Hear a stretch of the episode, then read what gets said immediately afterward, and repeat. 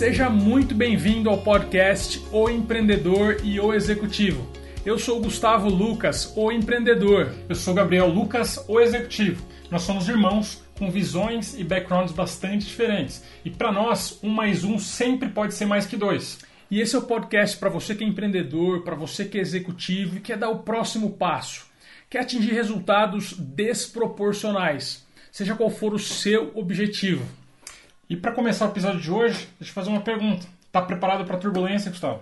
Sempre, né? Faz parte, acho que tanto para quem é empreendedor como para quem é executivo, né? Turbulência vai vir, certo? Sem, sem dúvida. Mas antes, vamos recapitular onde a gente está nessa nossa série. Perfeito. A gente está cobrindo os conceitos da professora Sara Sarasvati, o Effectuation. Ela fez um estudo ao longo de vários anos sobre o pensamento empreendedor. E ela extraiu desse conjunto de análises cinco grandes princípios que a gente cobriu desde os primeiros episódios, certo? Sim, o primeiro deles é a ideia do pássaro na mão, que nada mais é do que comece com o que você tem. Saiba que você tem aí recursos que você às vezes não está enxergando, mas que você pode é, ajudar no seu início de jornada. Seja um projeto, seja uma empresa, seja o que você for empreender. O segundo princípio é a ideia de perdas toleráveis. Em outras palavras, é o que você está disposto a perder. Saber isso de antemão pode fazer toda a diferença na sua jornada.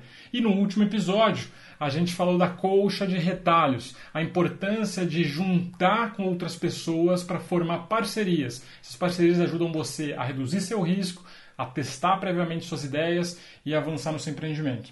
Perfeito. Antes de aprofundar no tema do episódio de hoje, eu quero dividir uma história recente com vocês.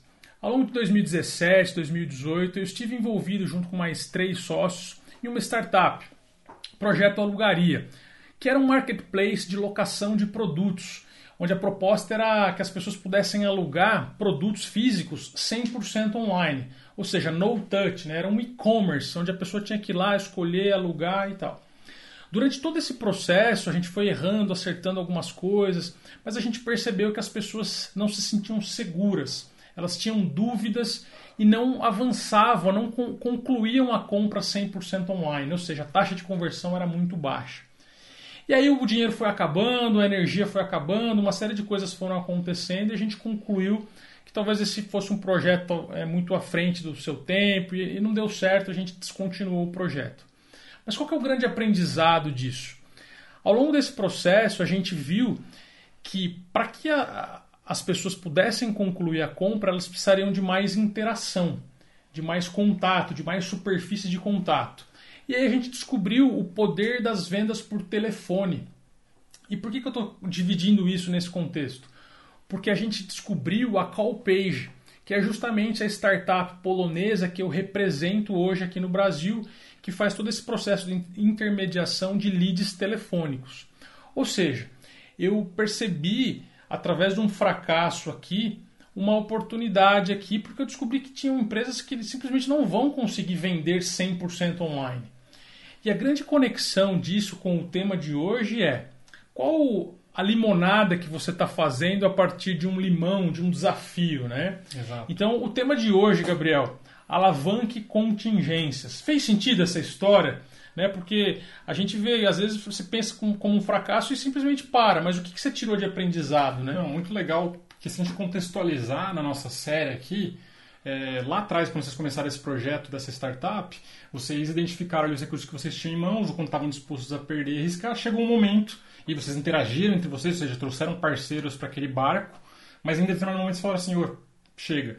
Mas olha que interessante, a interação com o mercado e com a realidade né? É, mesmo não aquele plano não foi perfeito, né? porque os cenários de fato são inconstantes, é, fez vocês se depararem com a realidade. Mas olha que interessante, a, essa realidade trouxe aprendizados, trouxe insights que com certeza no começo do projeto não estavam presentes. E aqui tem muito a ver com esse tema, a nossa capacidade é, desse pensamento empreendedor de alavancar contingências, ou seja, é, uma situação inesperada, uma surpresa, é, se tornar algo positivo né, trazer, mudar totalmente o teu foco, inclusive onde você vai aportar e alocar recursos, até mesmo os parceiros é, que vão ser, ser colocados naquele processo. Isso acontece muito porque a gente vive num mundo, o pessoal chama de mundo VUCA, né? VUCA é aquela ideia de um mundo volátil, um mundo cheio de incerteza, complexo e ambíguo. E é fato que a gente, num mundo desse, vai lidar com surpresas. E ela surge o tempo todo. Exato. Tem até uma frase do Tony, Rob, do Tony Robbins que fala: é, você gosta de surpresas, né? A pessoa, ah, eu gosto, tal. O cara ele fala, ah, bullshit, né? Mentira. Você gosta das surpresas gostosas, aquelas festinhas surpresa e tal. Mas das que você não gosta, você acaba chamando de problemas, né? Mas o grande tema aqui de hoje é: faça, é, como você tem feito, né? Se a vida te der limões, faça uma limonada, né? Como, como que você tem preparado, trazendo esses desafios que acontecem, Exato. transformando uma coisa boa, né? Exato. Então a ideia aqui é estar aberto à surpresa, porque inevitavelmente o teu plano ele não vai ser igual à realidade. Então surpresas vão surgir. Então o que você pode aprender com elas e como elas podem se transformar em oportunidades. E isso é muito curioso, porque o pensamento causal, gerencial, que a gente sempre fala aqui, ele busca o ao contrário, né? ele busca minimizar a surpresa, evitar a surpresa, reduzindo e mitigando riscos. E tem uma frase muito legal que eh, ela, ela ainda está até, a gente ouve muito no meio corporativo de um presidente da nossa empresa, que ele falava assim, me dá uma notícia ruim, mas não me dá uma surpresa. Por quê? Porque o executivo ele tem que entregar aquela meta daquele mês, ele vai ser cobrado por aquilo, ele tem a, né, tá na bolsa de valores lá, se não entregar, aquilo vai gerar toda uma repercussão. Então, é, surpresa para o meio tradicional, gerencial, ele é uma, algo bastante ruim. Mas a ideia aqui é como que essa surpresa do ponto de vista aí de um empreendimento, de um projeto, ela te pode gerar aprendizado. Sim, sim. E a grande pergunta é como que você pode transformar surpresas em oportunidades, né? Dar um novo sentido às surpresas. Porque acho que a única certeza que você tem ao empreender, ou até mesmo no mundo corporativo, por mais é, é, é causal que seja, a única certeza são as incertezas, né? Sim.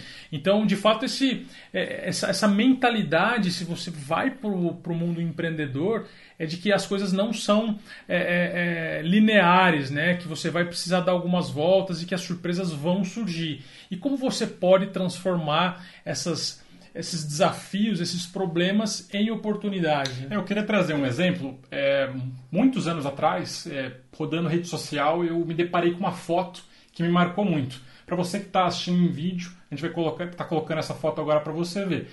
Você que está ouvindo somente o podcast pode ver posteriormente, mas eu vou descrever essa foto aqui.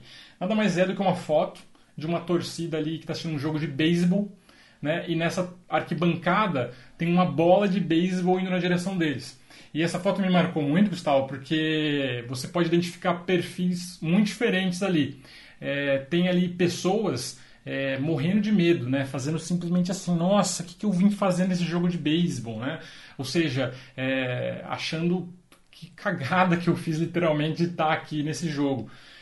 E ao contrário, tem outras pessoas na mesma situação é, que estão se jogando para pegar aquela bola. Quase que, cara, que oportunidade! A bola veio justamente aqui, desse estádio todo, é, elas estão vindo na minha direção.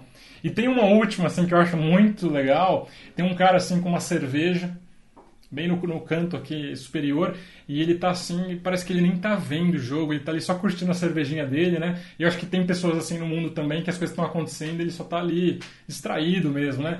E eu gosto muito dessa foto porque, para mim, ela mostra que mesmo pessoas diferentes vivendo. É, pessoas diferentes vivem a mesma circunstância, mas reagem de formas muito diferentes. Isso sempre me intrigou. Por que, que isso acontece? Né? E o que está por detrás é um conceito que eu quero trazer aqui, que é o framing, né? Framing que é o enquadramento, né? A forma como eu escolho é, ler aquela situação, lidar com aquela situação. Exato. E normalmente é focar no que você pode fazer, né? No que você tem controle e não no que eventualmente aconteceu de ruim com você ou o seu passado, né? Existe uma frase que diz, legal, aconteceu uma série de coisas ruins com você, mas o seu passado não determina o seu futuro, né? Então o que você pode fazer agora, né? Ou seja, o que, que não estava previsto, mas que você precisa fazer agora. Ou seja, é, é dar um significado, enquadrar de uma maneira positiva, para que você justamente tire proveito desse fracasso. Né? É uma lei do triunfo, inclusive, do Napoleão Hill. Mas é exatamente assim, como você tem enquadrado as coisas que acontecem com você? Perfeito, porque se a gente olhar, as circunstâncias, elas são inevitáveis. A gente não escolhe as circunstâncias que a gente está, mas a gente sempre está no nosso poder a gente escolher como a gente vai reagir a elas.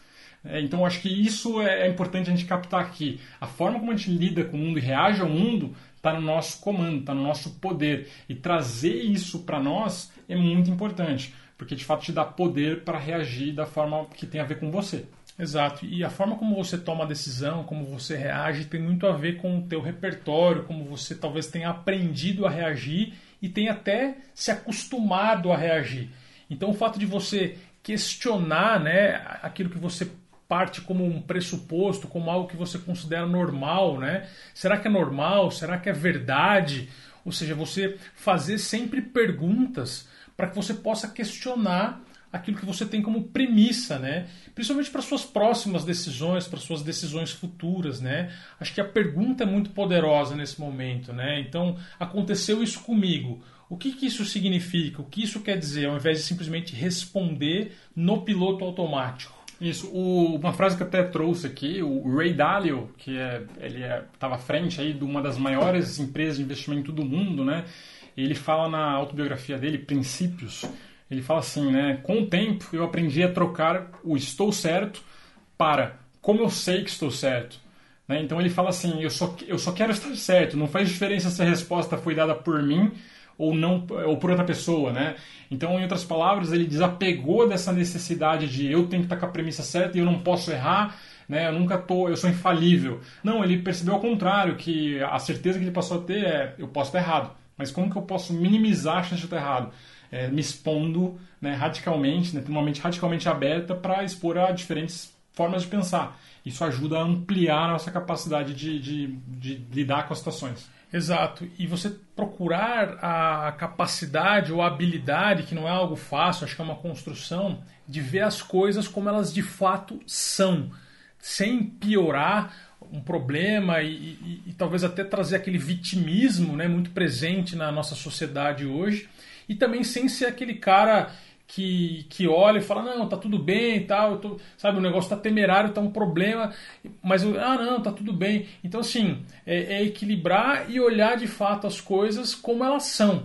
Eu acho que conseguir ter esse olhar um pouco mais isento, né, sem exagerar e sem minimizar, eu acho que é um, um ponto de partida para que você possa aproveitar as surpresas que inevitavelmente vão acontecer com você. E elas acontecendo, a pergunta aqui é como que eu posso é, reenquadrar, porque talvez eu vou no primeiro momento assustar, né? Poxa, surpresa eu não esperava, mas como reenquadrar isso para gerar benefício, né? Para de fato se tornar uma oportunidade. É, e aí a gente traz o que a, Sara nos estudos é, do, do, nesse conceito do effectuation, ela traz dois exemplos que nos marcaram bastante aqui. O primeiro é o do Viagra. Né? O Viagra, que é um medicamento super popular aí para quem tem problemas de ereção, e ele foi descoberto a, a partir de um. A Pfizer, né, que é a fabricante, ela estava numa pesquisa e fazendo experimentos já com pacientes ali para problemas cardíacos. E eles perceberam esse efeito colateral. E foi através desse problema, né, desse limão, que eles fizeram essa limonada que é um super produto Sim. lucrativo para eles hoje, né? Eles viram lá, opa, aconteceu alguma coisa aqui. Exatamente. tornou aquilo um outro produto comercial que teve muito sucesso. Exato. Então a Sara foi observando esse comportamento nos empreendedores e tal, que, que aproveitam oportunidades. Que foi também o exemplo da origem das batatas chips. Sabe aquelas batatas que você come né, no saquinho e tal? Essas batatas elas surgiram né, quando um cara lá em 1853 chamado George Krum, ele era um cozinheiro renomado num resort ali na área de Nova York. E ele recebeu uma reclamação de um hóspede famoso lá também na época, que as batatas estavam muito grossas. E aí ele foi lá e falou: Poxa, eu vou pegar esse cara, tal, sem pretensão. Ele falou: Vou cortar tão fina quanto eu puder para mostrar meu ponto para ele, que não, talvez não tava tanto, vou salgar bastante. Né? Ou seja, ele, ele, e depois que o resultado veio e as pessoas adoraram aquilo de maneira surpreendente, é que ele viu realmente uma oportunidade e aquele produto então é, se transformou num, num best-seller mundial, né? Com certeza você já deve ter comido e gosta. O fato é, como que esses exemplos podem é, nos ajudar a entender esse comportamento empreendedor, seja para você que quer abrir um negócio ou para você que está dentro de uma organização e está vendo um problema, está reagindo de uma maneira talvez é, é, vitimista ou talvez Exatamente. num framing que não seja o mais adequado para você colher os resultados que você merece, que você quer, que você está buscando, está lutando, né? Exatamente. Ou seja, o que a gente está dizendo aqui é está na nossa capacidade de dar novo sentido às surpresas que a gente vai encontrar no caminho. E para isso é muito importante a gente cultivar o que a gente chama de mentalidade de crescimento. E esse conceito de mentalidade de crescimento veio de uma pesquisadora. Vale a pena você buscar o TED Talks dela, para você, se, se, você não conhece ainda, né, o Growth Mindset, né, que a gente traduz como mentalidade de crescimento, que é o oposto do Fixed Mindset, ou seja, do, da mentalidade fixa. E o que, que ela pesquisou e descobriu aí nesse processo? Que há duas grandes formas em relação ao aprendizado a lidar com as coisas. Né? Algumas pessoas com mentalidade de crescimento, elas olham para elas mesmas e veem que elas são capazes de crescer, elas são capazes de melhorar. Né? Então, elas não, não olham para situações e veem aquilo como fatores fixos, que é exatamente o que quem tem mentalidade fixa faz. Ela olha para aquilo, eu nasci com esses talentos, então por isso eu sou bom. É, eu nasci sem esses talentos, por isso eu não dou conta de fazer isso. É, então é, é a mentalidade fixa ela é quase que contrária à ideia do esforço, né? a ideia do treino. E a mentalidade de crescimento não, ela olha ao contrário. É, se eu me dedicar o bastante para isso, eu posso ser muito melhor. Então, é, a gente está propondo aqui é como é a sua mentalidade, né? Você tem uma mentalidade de crescimento, isso é super importante para que quando as surpresas se apresentarem diante de você, você não vai olhar e falar assim, nossa, não deu certo, porque é, eu não tenho capacidade, enfim, entrar numa, como você colocou, uma situação de vítima é, que não tem como reagir. É, e você pode estar pensando agora que, até pelo teu perfil de estar assistindo, ouvindo um podcast como esse, de dizer, não, eu não tenho mindset, mindset fixo. Mas será? Será que em alguma área da tua vida, né, talvez nenhuma área profissional, você não está com mindset fixo? Então, é, é, faz essa pergunta duas, três vezes, né? Será? Porque você vai achar alguma área que você precisa destravar. Com certeza. E eu, quando olho para minha própria vida, eu posso olhar e, de fato, eu tenho muita mentalidade de crescimento para muitas coisas, mas tem outras que muitas vezes eu me defino daquela forma e tenho dificuldade em mudar a, a, história que eu penso. E isso, inclusive, tem uma frase que eu trago aqui, né, o Gustavo até falou, você gosta muito de frase, né? Eu acho que elas ajudam, de, de fato, a gente a tangibilizar esses conceitos, essas ideias que é uma frase do John Milton. Ele fala assim: a mente é seu próprio lugar e por si mesma ela pode tornar o inferno um céu e um céu o inferno. Então, em outras palavras, é, a forma como a gente enquadra né, esse conceito do framing, ela é super definitiva para ver como você vai reagir. É, e ver qual a narrativa que você está construindo dentro da sua mente, né? Se ela está te sabotando ou se ela está te colocando para frente, para cima, para busca dos teus objetivos, né? Frases do tipo assim, ah, não tem nada mais que eu possa fazer, eu já tentei de tudo. Aí, vírgula, né? Será que você já tentou de tudo o quê? Quantas vezes, né? E sempre cuidado com as generalizações, né? Eu já tentei de tudo, mas tudo mesmo, né? Então existem perguntas para destravar isso aí. Exato. Esse tagarela interno, esse diálogo interno que a gente tem com a gente, ele pode de fato nos fortalecer ou nos enfraquecer. Tem um conceito é, sobre essa ideia do que, que ele está falando aqui dentro que eu acho que é importante vocês conhecerem, que é a ideia de desamparo. Né? Quando a gente chega num estado de desamparo, a gente chega e fala assim, não adianta, a minha ação não tem efeito sobre o meu futuro. Então isso te trava, te deixa realmente assim incapaz de avançar. Só que isso é uma narrativa, essa narrativa do desamparo, que é uma mentira. Sempre há algo que você possa fazer, né? Então, três coisas que constroem o desamparo estão ligadas a três P's, né? Então, se você quiser anotar aí, o primeiro deles é o P de pessoal, quando a gente torna uma história em algo pessoal. Então, você vai lá, tá no seu projeto e tudo mais e não dá certo. Aí você fala assim, eu não sou bom o bastante. né? Ou, ou talvez não gostem de mim, né? Você personaliza aquilo, esse é o primeiro P. O segundo P é a ideia de penetrante, né? Pervasivo, ou seja, é algo que não é só naquela situação específica que acabou de acontecer, mas é algo que acontece na minha vida em todas as áreas. Então, é, ninguém gosta de mim no trabalho, ninguém gosta de mim na minha família, é, né? nada que eu faço na vida dá certo, né? Então, assim, é a ideia de que assim não está só em uma área, mas está em várias. Então, é o que penetra a sua vida de forma ampla. E por último, a ideia de permanente, né? Então, não está limitado ao seu passado ou que você está vivendo no presente, mas é o que vai permanecer. Então, frases como nada vai dar certo, né? Pois nunca dá. Então, a gente usa o passado, uma evidência falsa, é, de que o futuro vai ser igual. Né? Então, assim, muito cuidado com esses três P's, né? a ideia de, de personalizar, a ideia de é, trazer isso, né? de penetrar na sua vida em várias áreas e de ser permanente, porque isso pode ser uma narrativa totalmente sabotadora. E aí você vai ficar numa situação desamparado onde você sente que você não tem ação.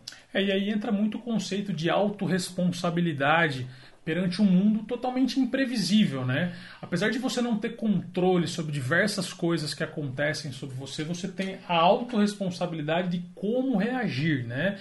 Então, como você reage determina muito o teu futuro, né? As suas decisões de agora, o que você está decidindo fazer, vai trazer impacto para você. E a única certeza que a gente tem, de novo, é que esse mundo é imprevisível e as surpresas vão acontecer, né? Perfeito. Então, eu acho que é, é importante a gente ter, de fato, uma mentalidade de alimentar essa mentalidade de crescimento, porque muitas vezes essas frases vão vir, mesmo a gente sem perceber. Sim. A gente traz esse conceito à tona para você justamente poder ter consciência disso e quando se deparar com isso, você está preparado para, opa, será que esse meu tagarela interno está me sabotando, está me enfraquecendo? Exato. Uma das coisas que eu quero te perguntar, inclusive, trazendo essa relação entre o mundo corporativo, o mundo empreendedor, é sobre a questão de estabilidade, por exemplo as pessoas às vezes têm a falsa ilusão de que tem um emprego estável, por exemplo, ou de que o empreendedorismo ou que a minha empresa é infalível. Né? Isso acaba sendo, de certa forma, um mindset fixo. Né? Como é que você vê isso, cara? Não, legal essa pergunta, porque muitas pessoas de fato têm essa mentalidade, muitas inclusive buscam certas áreas do conhecimento por achar que elas vão ser mais seguras. Mas a verdade é que as crises, por exemplo, sempre vão acontecer. É, pode ter motivos ali do dia a dia que vão acarretar de fato o teu desligamento. Então essa, essa ideia de que você é estável no seu emprego, é, ela é muito falta, falsa, porque no momento pode estar tudo bem e no outro momento muda, o cenário muda. Então, muito, acho que tem que tomar muito cuidado com isso. Acho que está mudando com esse mundo dinâmico que a gente vive. Mas, assim, não acredito que existe estabilidade em nenhuma área.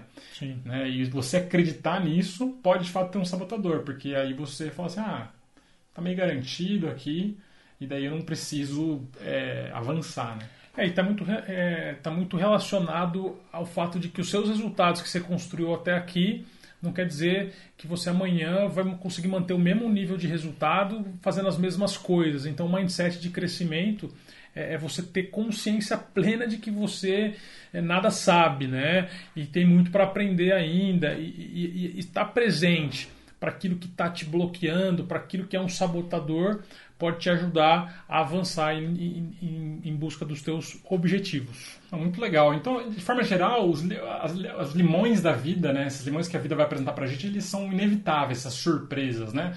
Então, a questão aqui é, tá, o que, que eu faço, né? Como eu reajo? A reação está no nosso controle, como a gente colocou, para fazer uma limonada disso, né? Então, conte com surpresas e cultive uma mentalidade de crescimento, porque a mentalidade de crescimento vai te ajudar a fazer melhores limonadas, vai ter mais facilidade em reagir melhor a isso. Então, assim, a turbulência, né, que a gente falou de, poxa, precisamos estar pre preparados, né, ela vai vir, é inevitável. Todo voo tende a ter essas turbulências. E uma dica prática também é sempre olhar em perspectiva, né?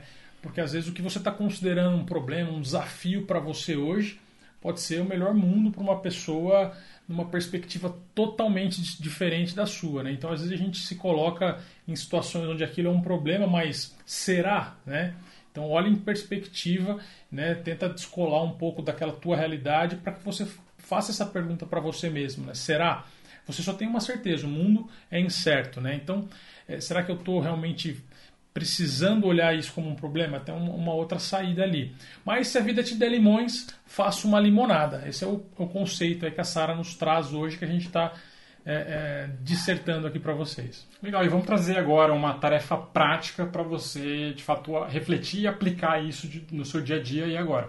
Perfeito. Dos últimos problemas que você viveu aí, né? Que tal você pegar e fazer uma lista deles e ver o que você pode aprender com esses problemas? Porque normalmente a gente fica remoendo ali, mas não põe no papel e fala, bom, o que eu aprendi com isso? Né? Ou que oportunidade eu posso enxergar aqui a partir desse problema? Se você tiver isso como um exercício, você pode se surpreender com as oportunidades que vão surgir a partir daquilo que você está considerando um problema e até mesmo será que é de fato um problema, né? Legal, acho que olhar para isso muda tudo. E uma pergunta para a gente sempre se fazer e tirar aprendizado das situações, independente de se o resultado foi positivo ou não para você, é o que você faria diferente? Você reagiria diferente? tem momentos ali que a gente perde a cabeça ali com alguém que a gente, inclusive, gosta muito.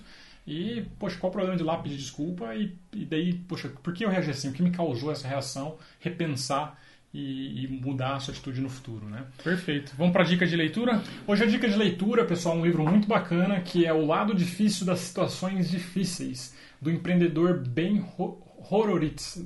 Não sei nem se eu, como fala esse nome, né? Mas por que esse livro é tão legal, né? É, o Ben, ele inclusive teve envolvido lá no começo da internet, com um dos criadores da internet que tinha ele como sócio, é, e ele vai contando a história dele no livro, né? O que, que foi desenvolvendo o pensamento empreendedor dele, até uma empresa que de fato foi se desenvolvendo com desafios crescentes, então, ou seja, já foi para um, um, lado onde a empresa cresceu, teve desafios aí já mais ligados ao pensamento gerencial e causal, né? e como ele foi lidando com isso. E um fato que aí vocês vão observar durante o desenvolvimento do livro dele é que as turbulências o tempo todo ele estava tendo que lidar com isso, tomar decisões corajosas. Então, um livro muito bacana, cheio de aprendizado aí para a gente sedimentar essa, essa conversa de hoje aqui. Excelente. No próximo episódio, nós vamos fechar o conceito do Effectuation trazendo o último princípio da Sara, que é o princípio do piloto de avião. Espero que você tenha gostado até aqui da nossa série inicial do podcast O Empreendedor e o Executivo. Para nós está sendo um prazer compartilhar com você o nosso pedido, que você se inscreva, deixe seu comentário, contribua com a gente de alguma forma. É, isso é o que vai nos dar energia para conseguir aprender e melhorar cada vez mais para contribuir com você. É isso aí, pessoal. Obrigado pela sua audiência hoje e a gente se vê no próximo. Um abraço. Tchau.